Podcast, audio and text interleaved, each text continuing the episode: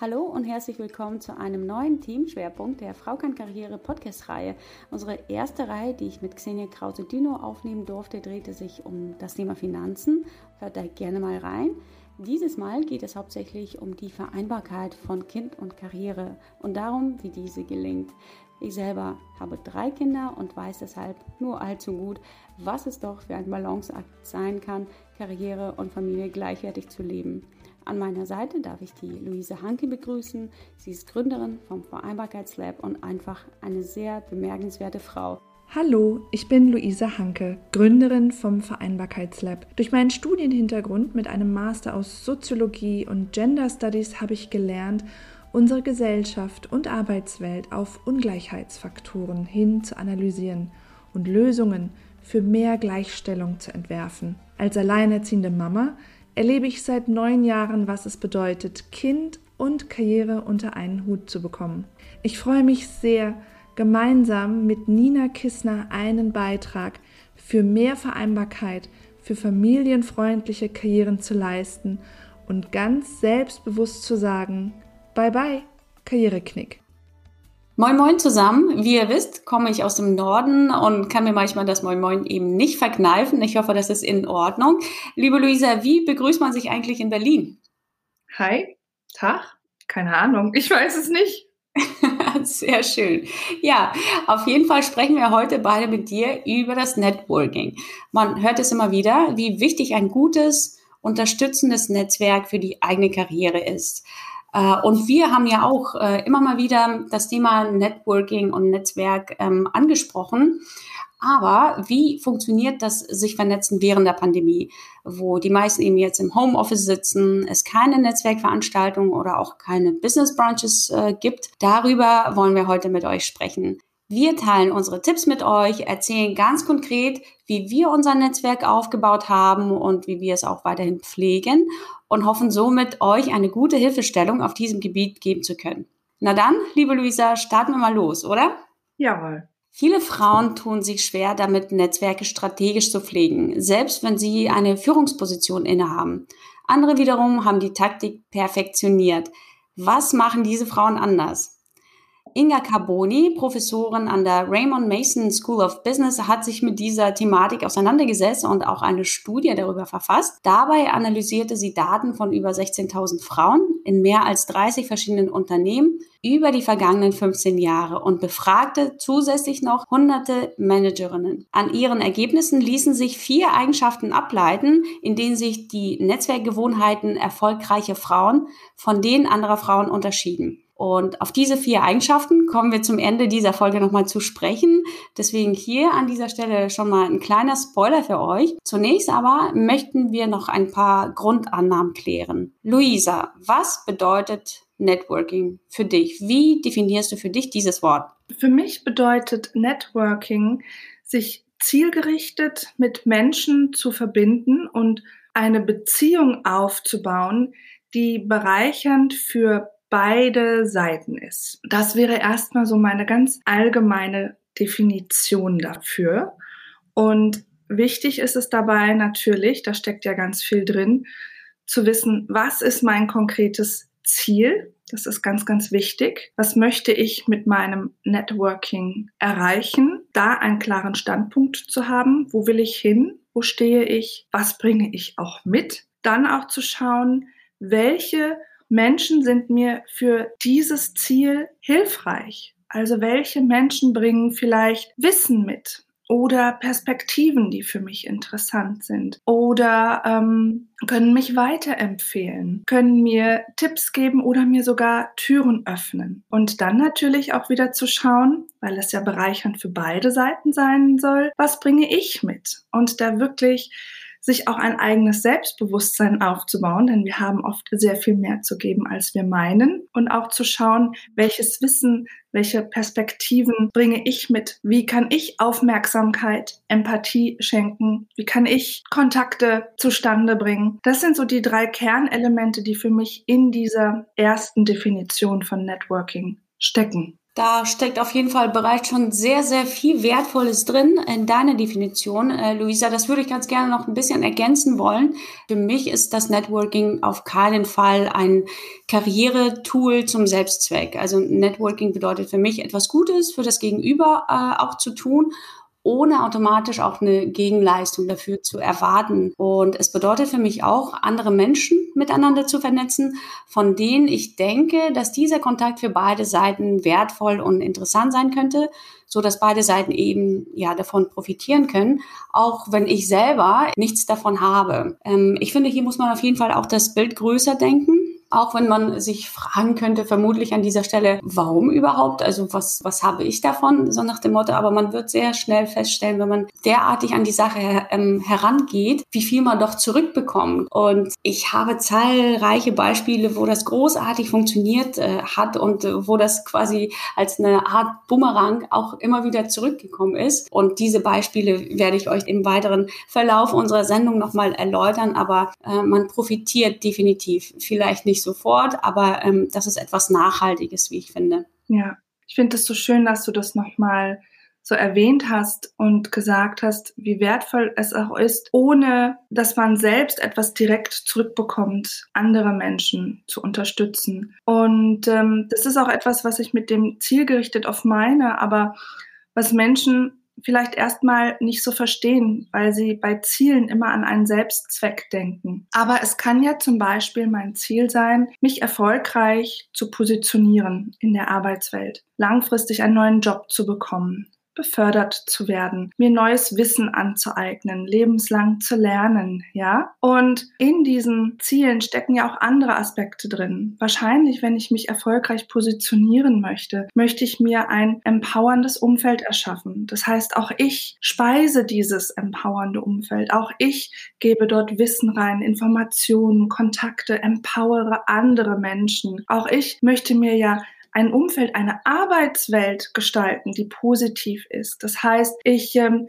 gebe Tipps weiter an Menschen, ja, ich erzähle ihnen von Stellen, ich ähm, öffne Türen, auch wenn ich als direktes Feedback, ja, vielleicht nichts erhalte, was mir in diesem Moment nützlich ist. Aber wenn wir da vielleicht auch von Karma sprechen, ich gebe Gutes rein, ja, ich, ich fülle diesen Topf auf an gutem Input und irgendwann wird sich das zum Guten auch für mich wenden. Absolut und auch meine Erfahrung der letzten Jahre hat mir das immer wieder äh, bewiesen, wo ich immer früher der Meinung war, wow, was für eine nette Überraschung, damit habe ich jetzt gar nicht gerechnet. Aber man weiß ja eigentlich, hat man irgendwo daran investiert, einfach aus einem positiven Menschenbild heraus, weil man einfach jemanden unterstützen wollte und weil das auch ähm, sehr erfüllend ist, wenn man merkt, okay, man hat irgendwo dazu beigetragen, äh, dass es einer Mutter gelungen ist, einen besseren Job zu bekommen oder ihr Gehalt nochmal neu zu verhandeln, weil man ihr da noch äh, Zuversicht gegeben hat oder den einen oder anderen Tipp gegeben hat oder mit ihr auch mal so ein Gespräch mal geübt hat. Das gibt einem unheimlich viel zurück. Du hast auch schon so viele Vorteile beschrieben, welches ja so ein ähm, unterstützendes Netzwerk mit sich bringt.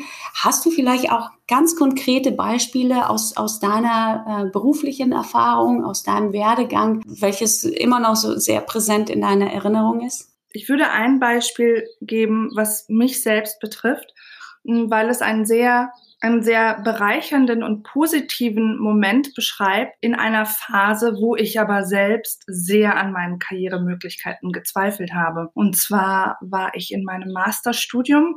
Ich hatte zuvor gearbeitet. Ich bin dann Mutter geworden. Ich habe angefangen zu studieren. Da war meine Tochter sechs Monate alt. Es hat wunderbar funktioniert mit der Vereinbarkeit. Und dann bin ich alleinerziehend geworden im ersten Semester. Und als dann das Studium auf das Ende zuging, habe ich gemerkt, dass ich ich unglaubliche Angst bekomme vor dem Arbeitsmarkt, weil ich ein ganz schlechtes Selbstbild hatte als Alleinerziehende. Mir haben da Vorbilder gefehlt und ich habe gedacht, wer will mich denn jetzt haben? Und dann bin ich ganz strategisch vorgegangen. Ich habe mir überlegt, wo möchte ich nach dem Master hin und wie kann ich mich jetzt schon darauf ausrichten und habe dann letztlich mich dafür entschieden, die Masterarbeit zu nutzen, um mich gut zu vernetzen. Das heißt, ich habe meine Masterarbeit über ein Thema geschrieben, was ein Unternehmen betrifft, wo ich arbeiten wollte und konnte so unglaublich viele Kontakte knüpfen, weil ich ähm, qualitative Interviews geführt habe, weil ich in die Organisation reingegangen bin, weil ich äh, mit Personen in unterschiedlichen Abteilungen gesprochen habe und im direkten Austausch war und weil ich natürlich auch sehr wertvolle neue Einsichten für diese Person durch meine Studie generiert habe. Und so habe ich ein halbes Jahr intensiv mit diesen Menschen zusammengearbeitet. Die waren sehr interessiert an den Ergebnissen meiner Studie und das Resultat war,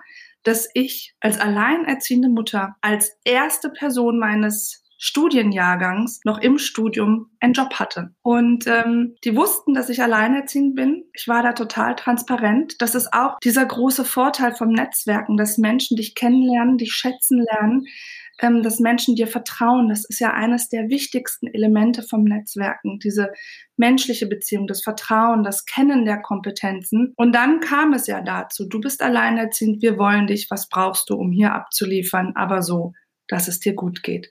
Und das war für mich ein enormer Erfolgsmoment aus einer Situation heraus, wo es mir wirklich nicht gut ging und wo ich wirklich nicht an mich geglaubt habe. Wow, ein tolles Beispiel, sehr bemerkenswert und wir unterhalten uns ja miteinander immer mal wieder außerhalb des Podcasts und ich äh, erinnere mich noch ähm, an deinen Satz, äh, in dem du gesagt hast, ähm, alle Jobs, die ich bis jetzt bekommen habe, kamen ausschließlich über das Netzwerk. Genau. Ich habe nie eine Stelle durch eine Ausschreibung bekommen, ohne nicht explizit Kontakte dahin zu haben, empfohlen worden zu sein oder auf diese Stelle überhaupt aufmerksam gemacht worden zu sein, gesagt haben, bewirb dich mal, wir finden das ganz interessant, was du machst. Ja, und äh, der Oberbegriff, und den erwähnst du ja auch immer mal wieder im Zusammenhang äh, deiner Arbeit, wo ihr ähm, Eltern coacht, Mütter coacht, ähm, das Erfolgsteam nennt sich äh, euer Programm, ist der Hidden Job Market, also im Deutschen der verdeckte Stellenmarkt, wo du sagst, da sind noch so viele Möglichkeiten, die einfach ungenutzt Genuss bleiben, ja.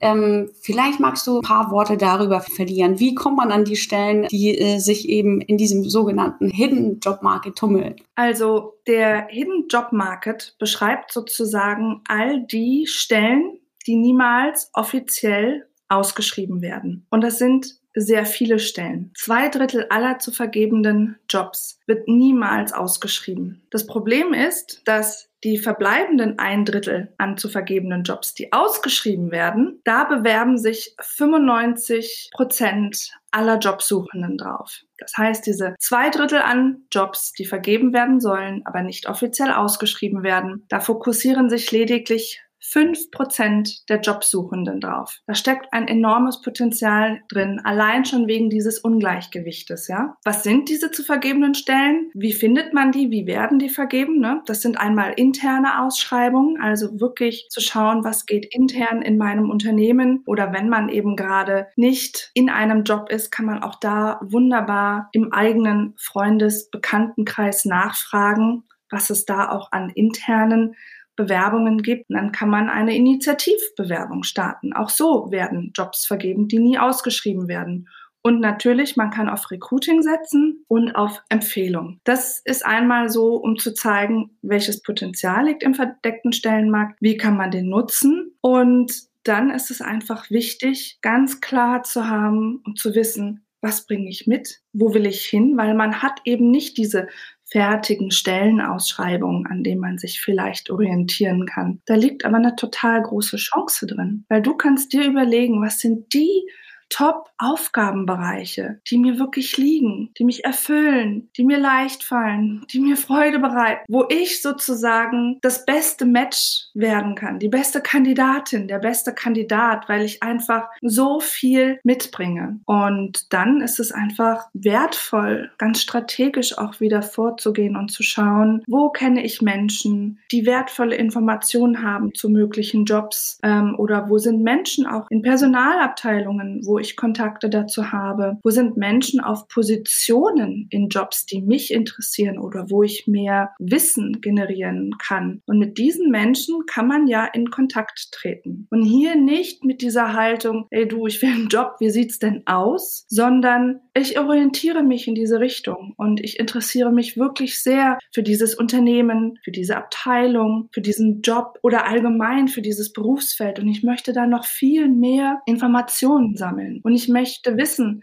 was sind denn, weil ihn in dieser Position? Erfolgskriterien? Was sind denn da noch Fähigkeiten, die gebraucht werden, die gesucht werden, um vielleicht auch ein bestimmtes Team zu ergänzen? Also man fängt an zu netzwerken in Hinblick auf diesen verdeckten Stellenmarkt und gewinnt eigentlich ganz wichtige Informationen, die einem selber helfen, sich weiterzuentwickeln, sich sozusagen zur besten Version zu machen. Und darüber knüpft man natürlich viele Kontakte und fängt an, mehr und mehr Beziehungen aufzubauen, die auch zu pflegen und wird mit einigen Personen immer konkreter, weil es tatsächlich ein Match gibt, weil es tatsächlich eine Person in einer Abteilung gibt, die sagt, du hör mal zu, das ist so spannend was du auch zu bieten hast. Ähm, wir haben da übrigens eine Stelle, die frei wird oder wir wollen eine neue Stelle ins Leben rufen. Wie sieht's denn aus? Kannst du mal bitte an die Person deinen Lebenslauf rüberschicken? Man führt, wie gesagt, diese Job Research Interviews, nennt sich das. Und das kann auch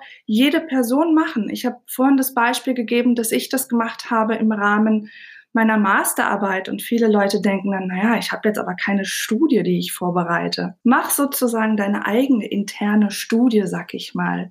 Mach diese Job Research Interviews und sorge dafür, dass du so viel wertvolle Informationen und Perspektiven und Tipps bekommst, die dich wachsen lassen, aber wo natürlich auch du dich im Gespräch positionieren kannst. Und vertraue darauf, dass daraus schon mal ganz viel Wertvolles entsteht. Das ist so, wie man sich diesem Hidden Job Market nähern kann, wie man ihn nutzen kann. Vielen Dank für diesen sehr wertvollen Hands-on-Einblick. Letztendlich kann ja jeder äh, von euch, der oder die gerade auf der Suche ist, ähm, sofort loslegen und deine Tipps umsetzen, liebe Luisa. Das ist ähm, unheimlich, wie ich schon sagte, wertvoll, was du gerade alles äh, zusammengetragen hast. Da spielt ja auch das Thema der eigenen Sichtbarkeit ja auch eine Rolle. Ne?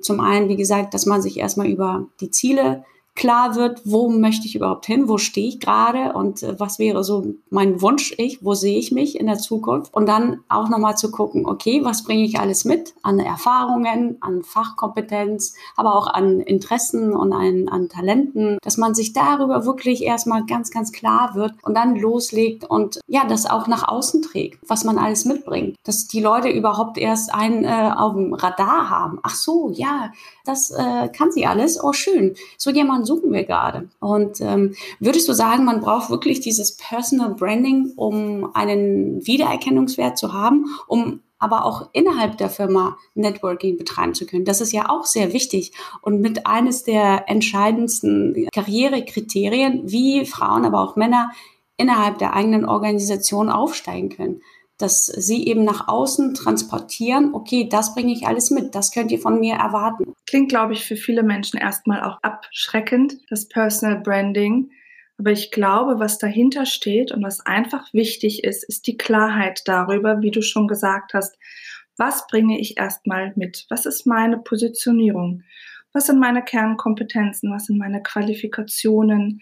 Meine Stärken, was ist meine Motivation, das zählt ja auch dazu, und was sind Themen, die mich beschäftigen und die vielleicht nicht explizit aktuell zu meinem Job zählen, die aber vielleicht wichtige Schnittstellen aufzeigen. Das ist ja alles, was so einen Personal Brand ausmacht. Ne? Und ähm, diese Themen, das könnte sein, dass ich mich auch privat ähm, mit dem Thema Nachhaltigkeit auseinandersetze, mit dem Thema Gleichstellung und Gendergerechtigkeit ähm, und dass das vielleicht eine Relevanz hat auch für eine andere Position, die ich einmal vielleicht besetzen könnte. Und das sind, finde ich, Dinge, die dieses Personal Branding sehr viel konkreter machen, also lebbar machen. Und es sind ja eigentlich Dinge, die mit unserem eigenen Bewusstsein zu tun haben. Ja, wie gut kennen wir uns selbst? Wie gut erlauben wir uns auch das, was wir alles mitbringen, anzunehmen und dann nach außen zu tragen? Und was aber ebenso wichtig ist bei diesem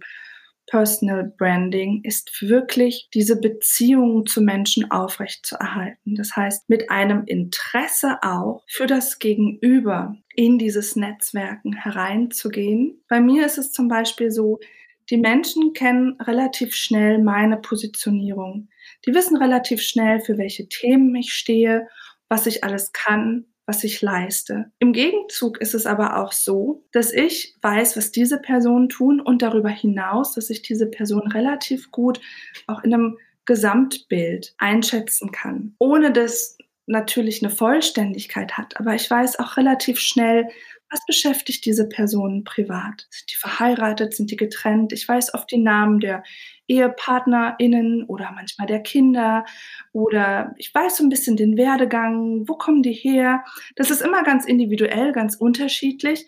Aber es hört nicht, das ist wichtig zu verstehen, es hört nicht bei diesem eigenen Personal Brand auf. Es geht nicht darum, nur zu zeigen, schau mal, was ich alles kann. Guck mal hier mein Portfolio. Es geht darum, klar zu haben, was man mitbringt und das jederzeit kommunizieren zu können, aber auch diese menschliche Beziehung wachsen zu lassen. Das geht wirklich Hand in Hand. Und wenn man dann einmal diese Beziehungsebene aufgebaut hat und immer wieder auch einfließen lässt, was man tut, immer auch mal wieder bei den anderen Menschen anklopft und fragt, Mensch, du, wie sieht es denn bei dir aus? Wie läuft es da? Kann man dich irgendwie unterstützen? Gibt es irgendwas, was dich gerade beschäftigt? Dann ruft man sich sozusagen immer wieder bei diesen anderen Menschen auch auf den Schirm. Ne? Und so wächst dieser Personal Brand. Aber da steckt ganz viel Menschlichkeit drin. Absolut. Es äh, braucht eine eigene gewisse einladende Haltung und ein ehrliches Interesse am Gegenüber. Das braucht es eben halt auch, um auch gewisse Veränderungen innerhalb der Organisation, innerhalb von Unternehmen voranzubringen, die einem selber auch wichtig sind. Wie gesagt, ich kann jedes deiner Worte so unterschreiben und das wird vermutlich der Grund sein, ein Stück weit, weshalb wir beide uns so gut verstehen. Ähm, ich denke nämlich ähnlich darüber. Es braucht mehr Menschlichkeit auf allen Ebenen und dass man sich wirklich äh, in erster Linie tatsächlich wertschätzen als Menschen begegnet. Und ich hatte ja anfangs schon erwähnt, dass ich ähm, das ein oder andere Beispiel noch geben wollte. Äh, ich habe nämlich ein sehr prägnantes Beispiel. Gerade vor zwei Tagen war ich bei meiner Ärztin und ähm, wir sind ins Gespräch gekommen, dass sie aktuell wirklich Schwierigkeiten hat, ein gutes medizinisches Personal zu finden und dass sie schon bereits lange auf der Suche ist. Ich habe nicht lange gezögert und habe mir die Stellenbeschreibung zuschicken lassen und habe sie mit meiner Bekannten vernetzt, die eben medizinisches Personal vermittelt. Und diese Ärztin hat mich dann nochmal äh, angeschrieben und sich dafür bedankt und hat mir nochmal anschließend erzählt, dass sie wirklich mit dem Gedanken gespielt hat, die Praxis in eine private Praxis umzuwandeln. Dann hätte sie nämlich einfach auch eine kleinere Patientenanzahl und hätte auch mehr Zeit für jeden einzelnen Patienten. Das hätte im Umkehrschluss für mich bedeutet, dass ich mir hätte eine andere Ärztin suchen müssen, denn ich bin ähm, gesetzlich versichert. Also es kommt immer wieder alles zurück. Oder ein anderes Beispiel, wir beschäftigen seit längerem eine Putzfrau bei uns und ähm, auch hier ist es mir wichtig, dass man sich zwischendurch auch mal unterhält oder sich auch mal kurz hinsetzt und einen Kaffee zusammen trinkt. Und ähm, ja, ich äh, mich auch dafür interessiere, was sie aktuell beschäftigt, äh, was sie umtreibt. Und ich habe in diesem Zuge ähm, sie ganz einfach gefragt, ob sie denn Interesse hätte an weiteren Stellen, ob ich mich mal umhören sollte, weil für mich selber ist es kein großer Aufwand. Und ja, kurze Zeit später hat sie bei vier weiteren Bekannten von mir angefangen zu arbeiten und jetzt äh, ist sie natürlich voll ausgelastet, aber man merkt einfach, wie sehr sie sich auch hier ähm, engagiert. Ne? Sie geht äh, die sogenannte Extrameile hier nochmal, äh, weil sie einfach dankbar ist. Und ähm, ja, wie ich schon sage, dieser Win-Win-Gedanke, der muss einfach immer vorhanden sein in einer jeden Beziehung. Und gerade in Bezug auf das Netzwerken sollte man da den Fokus drauf legen. Und selbst jetzt in äh, dieser Corona-Phase ist äh, das Networking, wo man sich ja eben nicht live treffen kann, meiner Meinung nach, und ich denke mal, Luisa, du gibst mir recht, so einfach wie nie. Man kann sich einem äh, Netzwerk anschließen. Ähm, das, was mir direkt hier in den Sinn kommt, ist äh, Nushu beispielsweise oder die Business Moms, je nachdem, ähm, welche Interessen man eben hat. Es gibt äh, gefühlt für, für jeden Bereich, für jeden Schwerpunkt ein Netzwerk und man sollte da einfach ein bisschen Zeit in die entsprechende Recherche ähm, investieren. Oder auch ein anderes Beispiel. ich bin ja in einer Fortbildung aktuell und auch hier haben wir uns mit den Teilnehmerinnen zu einem Expertinnen Freundinnenkreis äh, zusammengeschlossen, haben alle zwei Wochen unseren Call, wo wir uns darüber austauschen, was äh, bei der oder demjenigen aktuell so los ist, welche Projekte gerade anstehen, welche Konzepte geschrieben werden und dann können wir uns auch gegenseitig unsere Konzepte vorstellen. Die anderen liefern dann ihre Meinung dazu, geben wertvolles Feedback und wir lernen dermaßen viel voneinander und auch hier, wenn es darum geht, Aufträge zu vermitteln, wenn man selber merkt, okay, ich bin an meiner Kapazitätsgrenze, dann fragt man sich gegenseitig, hey, könntest du hier mal übernehmen? Und so läuft das nun mal. Und auch ich für meinen Teil kann sagen, also die größten Aufträge, die größten Kunden kamen tatsächlich durch mein Netzwerk. Wenn man eine direkte Empfehlung bekommt, hat es auch einen ganz, ganz anderen Stellenwert, auch beim Kunden. Okay, ihr Lieben, damit wir unsere Zeit hier nicht äh, überziehen, würde ich euch ganz gerne nochmal, wie anfangs erwähnt, jetzt die vier Eigenschaften vorstellen, in denen sich die Netzwerkgewohnheiten erfolgreicher Frauen von denen anderer Frauen unterscheiden. Erstens, sie sind effizient. Das bedeutet, sie arbeiten so mit anderen zusammen und das auch funktions- und abteilungsübergreifend, dass sie wichtige Beziehungen aufbauen oder vertiefen können und ihre Sichtbarkeit erhöhen. Also das, was ähm, Luisa ganz gut bereits beschrieben hat. Zweiter Punkt, sie sind flexibel. Hochrangige Managerinnen wissen, wann sie alte Beziehungen zugunsten neuer Kontakte herunterfahren müssen. Das bedeutet auch hier einfach fokussiert zu sein, zu wissen, was man möchte, seine Ziele klar vor Augen zu haben und sie eben ja systematisch und strategisch zu verfolgen. Dritter Punkt, sie überschreiten Grenzen. Das heißt, sie knüpfen Kontakte zu Menschen aus einem breiten Spektrum an Funktionen, Regionen und Geschäftsbereichen. Und auch hier, wie ich schon sagte, äh, in unserer Zeit, wo online einfach unheimlich viel möglich ist, ist es eine große Gelegenheit, das eben auch für sich zu nutzen. Und vierter Punkt, und der ist auch für mich unheimlich wichtig, sie überzeugen mit Herz und Hirn. Erfolgreiche Frauen punkten sowohl mit Kompetenz als auch mit menschlicher Wärme und emotionaler Intelligenz. Einer der Hauptgründe, warum nicht mehr Frauen ins Top-Management aufsteigen, ist der mangelnde Zugang zu informellen Unternehmens- und Branchennetzwerken. Schaut euch deshalb um. Mein Tipp an euch, welches Netzwerk in eurer Region könnte für euch interessant und unterstützend sein? Von wem in eurem Unternehmen könnt und wollt ihr etwas Neues lernen? Wessen Kompetenzen ob intern oder extern, sind entscheidend für euer Weiterkommen und dann sucht ganz einfach direkt den Kontakt zu diesen Menschen und ihr werdet äh, überrascht sein. Menschen wollen helfen und Fragen lohnen sich auf jeden Fall. Und mit diesem Satz schließe ich unsere sechste Folge. Ich hoffe, sie hat euch gefallen. Ich hoffe, ihr konntet vieles für euch mitnehmen. Lasst uns eure Kommentare da, teilt mit uns eure Erfahrungen, empfiehlt aber auch unseren Podcast weiter an Menschen, von denen ihr meint, dass sie von den Inhalten profitieren könnten. Und mir bleibt nur noch zu sagen, Dankeschön nochmal, Luisa, für dein wertvolles Wissen, welches du äh, mal wieder mit uns geteilt hast. Und euch wünsche ich alles, alles Gute, eine erfolgreiche neue Arbeitswoche und bis ganz bald wieder. Tschüss. Vielen, vielen Dank.